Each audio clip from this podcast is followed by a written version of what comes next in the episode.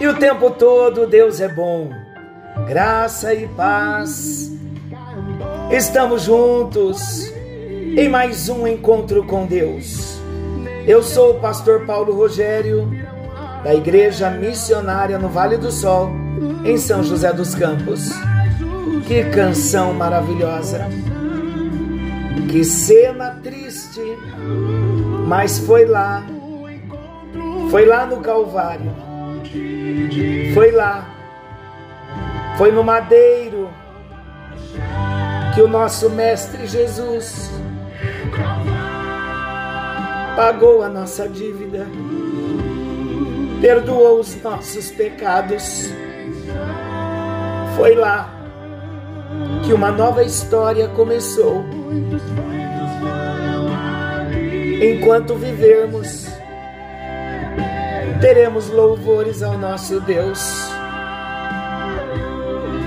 Seja para sempre o nome do Senhor Jesus exaltado e glorificado. A presença do Senhor, ela chega na sua casa nesse momento. Recebe, olha isso. Fonte de esperança.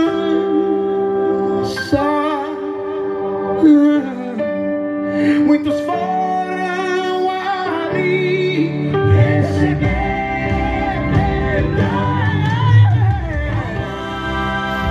Aleluia. Não tem como, não tem como nós não nos emocionarmos diante do amor do nosso Deus. Pastor Paulo, que canção linda falando do Calvário. Mas por que o Senhor colocou esta canção na abertura do encontro com Deus de hoje?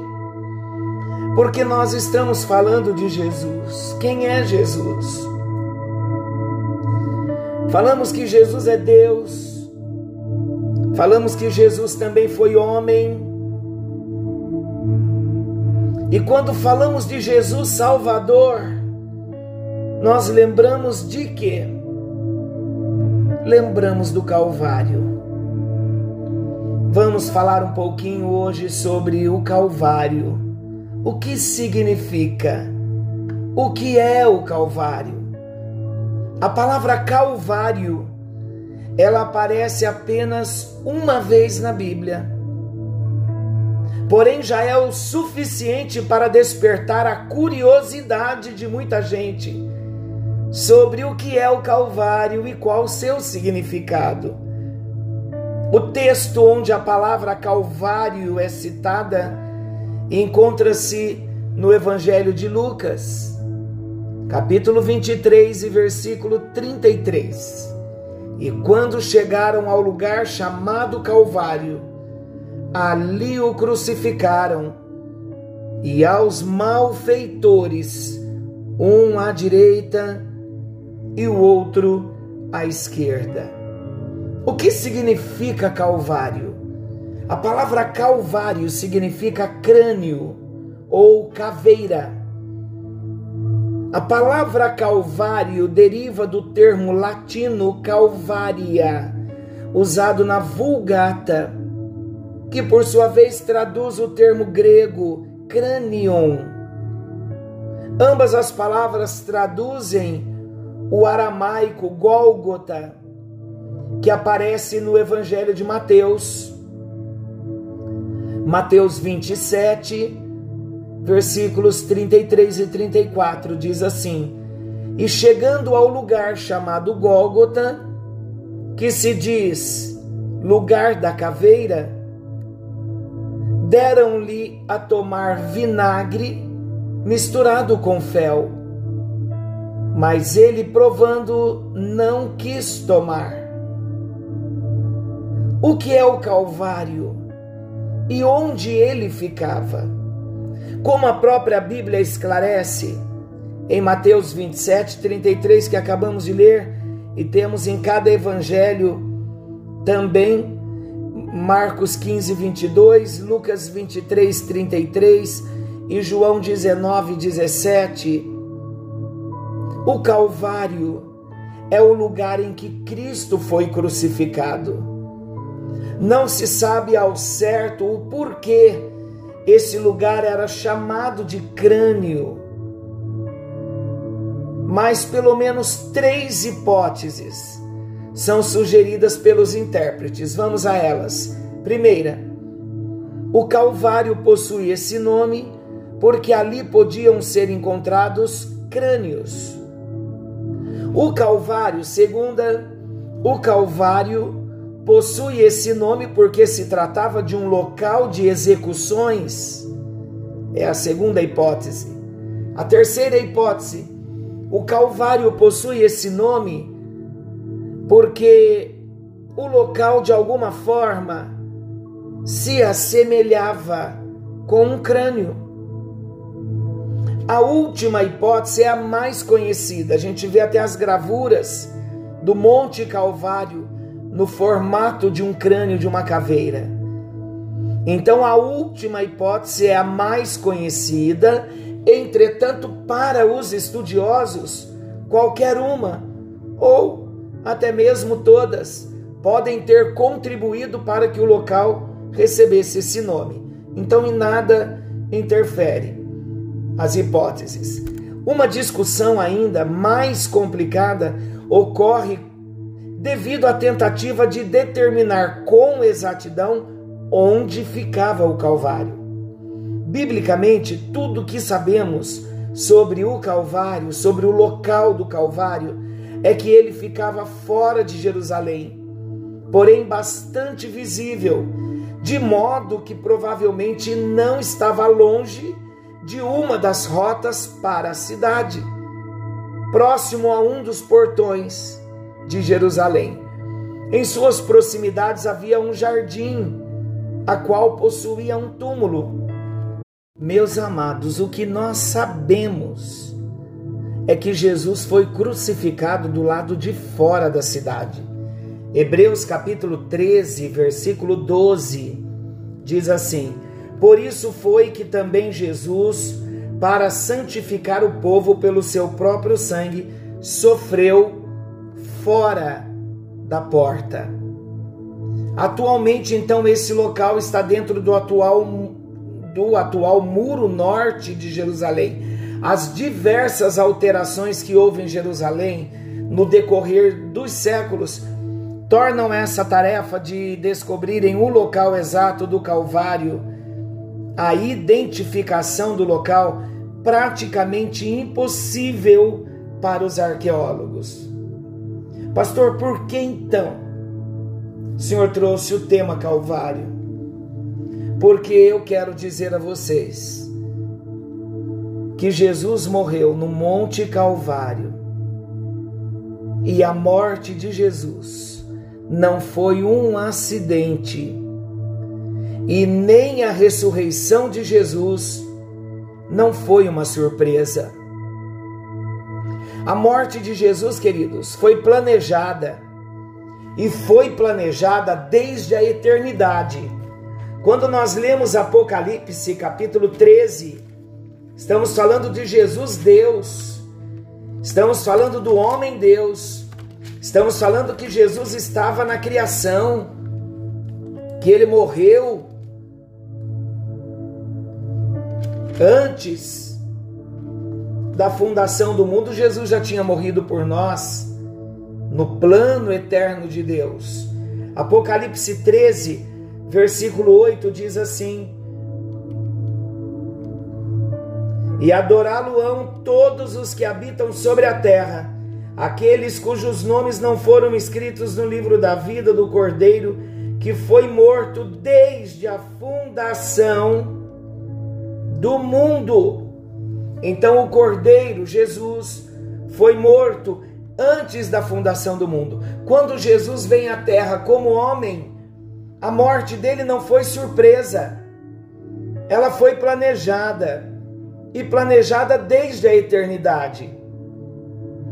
É importante nós sabermos que toda a história da humanidade foi uma preparação para a chegada do Messias. E ele veio para morrer e morrer pelos nossos pecados. Tanto a morte de Jesus como a ressurreição de Jesus estavam profetizadas nas Escrituras. 1 aos Coríntios, capítulo 15. Vamos lá, 1 aos Coríntios 15, versículo 3 e versículo 4. 1 aos Coríntios 15, 3 e 4. Antes de tudo vos entreguei o que também recebi, que Cristo morreu pelos nossos pecados, segundo as Escrituras, e que foi sepultado e ressuscitou ao terceiro dia, segundo as Escrituras. Amados, segundo as Escrituras, segundo todo o Antigo Testamento, os profetas falaram com clareza sobre a morte de Jesus. Muitos séculos antes de Jesus nascer, o próprio Jesus profetizou sem rodeios sobre a sua própria morte. Ele não recuou diante da morte e nem ficou surpreendido quando ele foi sentenciado à morte e morte de cruz. Jesus não morreu porque Judas o traiu por ganância, ou porque o sinédrio o prendeu e o acusou de blasfêmia contra Deus e conspiração contra César. Não. Jesus não morreu porque os discípulos o abandonaram, ou porque Pilatos covardemente o condenou à morte, mesmo estando convicto da inocência de Jesus. Por que então Jesus morreu? Jesus morreu porque o Pai o entregou por amor. Ele morreu porque a si mesmo se deu voluntariamente pelo seu povo, para morrer pelas suas ovelhas. E a morte de Jesus, portanto, queridos, não foi um acidente, nem a sua ressurreição uma surpresa. Ele não morreu porque sucumbiu à trama do sinédrio que nos bastidores do poder eclesiásticos urdiram a sua prisão e conduziram ilegalmente todo o processo. Que processo? O processo da sua acusação, o processo da sua condenação. Jesus não morreu porque foi uma vítima indefesa, de modo algum. Ele não foi vítima indefesa diante do poder de Roma. Ele morreu porque para este fim ele veio ao mundo. Ele morreu porque a sua morte foi o nosso êxodo, foi a nossa libertação do cativeiro, do mundo, da morte, do pecado. Jesus caminhou para a cruz, como um rei caminha para a sua coroação. Ele glorificou o Pai na sua morte e o Pai o glorificou em sua ressurreição. A morte de Jesus foi a maior demonstração do amor e da justiça de Deus. Ali na cruz do Calvário, Calvário, a justiça e a paz se encontraram. A cruz é o palco mais eloquente onde refugia a justiça divina. Ali então Deus puniu o nosso pecado em seu próprio filho. Ele lançou sobre Jesus a iniquidade de todos nós. A palavra diz em Isaías 53: agradou ao Pai moê-lo na cruz. O golpe da lei que deveríamos sofrer, Jesus sofreu por nós. O cálice amargo da ira de Deus, que deveria ser sorvido por nós, foi dado a Jesus. Ele morreu em nosso favor, ele morreu em nosso lugar, como nosso fiador, como nosso representante. Ele morreu a nossa morte. Por outro lado, a morte de Jesus foi a mais vívida demonstração do amor de Deus pelos pecadores. Deus nos amou quando éramos ímpios, quando éramos fracos, pecadores, inimigos de Deus. Ele amou-nos não porque merecíamos o seu amor, mas exatamente quando éramos os objetos da sua ira. Ele amou-nos não por causa dos nossos méritos, mas apesar dos nossos deméritos. Deus não escreveu seu amor por nós em letras de fogo nas nuvens, mas ele esculpiu seu amor por nós na cruz do seu filho. Ele, por amor de nós, não poupou ao seu próprio filho, antes por todos nós o entregou. A morte de Jesus nos trouxe vida. Por sua morte nós somos justificados. Ao morrer pelos nossos pecados, Jesus abriu-nos um novo e vivo caminho para Deus. O véu do templo rasgou-se de alto a baixo. Agora todos nós temos livre acesso à presença de Deus. Fomos feitos uma raça de sacerdotes, porque Jesus morreu por nós temos paz com Deus em relação ao passado, temos acesso à graça em relação ao presente e esperança da glória em relação ao futuro. Jesus não morreu para possibilitar a nossa salvação, ele morreu para efetivá-la. Sua morte foi substitutiva. Ele morreu morte vicária por morrer pela sua igreja, pelas suas ovelhas, pelo seu povo. Trouxe-nos completa e perfeita redenção. Agora, queridos, aqueles a quem o Pai lhe deu desde a eternidade, por quem ele morreu na cruz, lá no Calvário, são eficazmente chamados, justificados e glorificados. Nada nem ninguém pode nos arrancar dos seus braços, nem nos separar do amor de Deus. Temos em Jesus copiosa e segura redenção.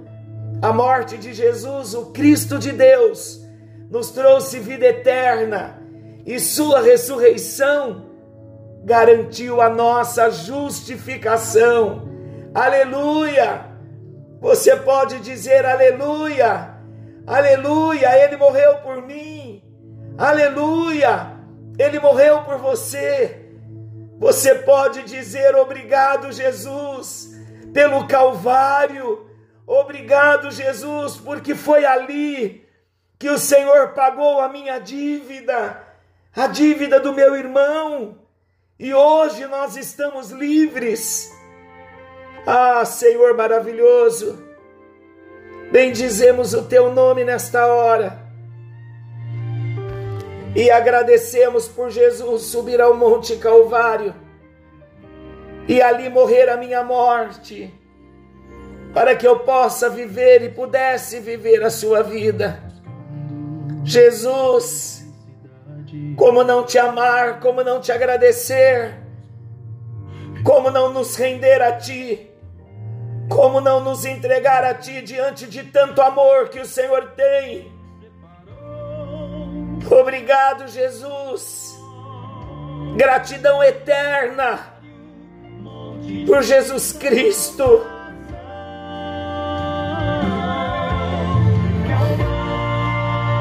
Aleluia. Voltamos para a obra da cruz nesta hora, Jesus.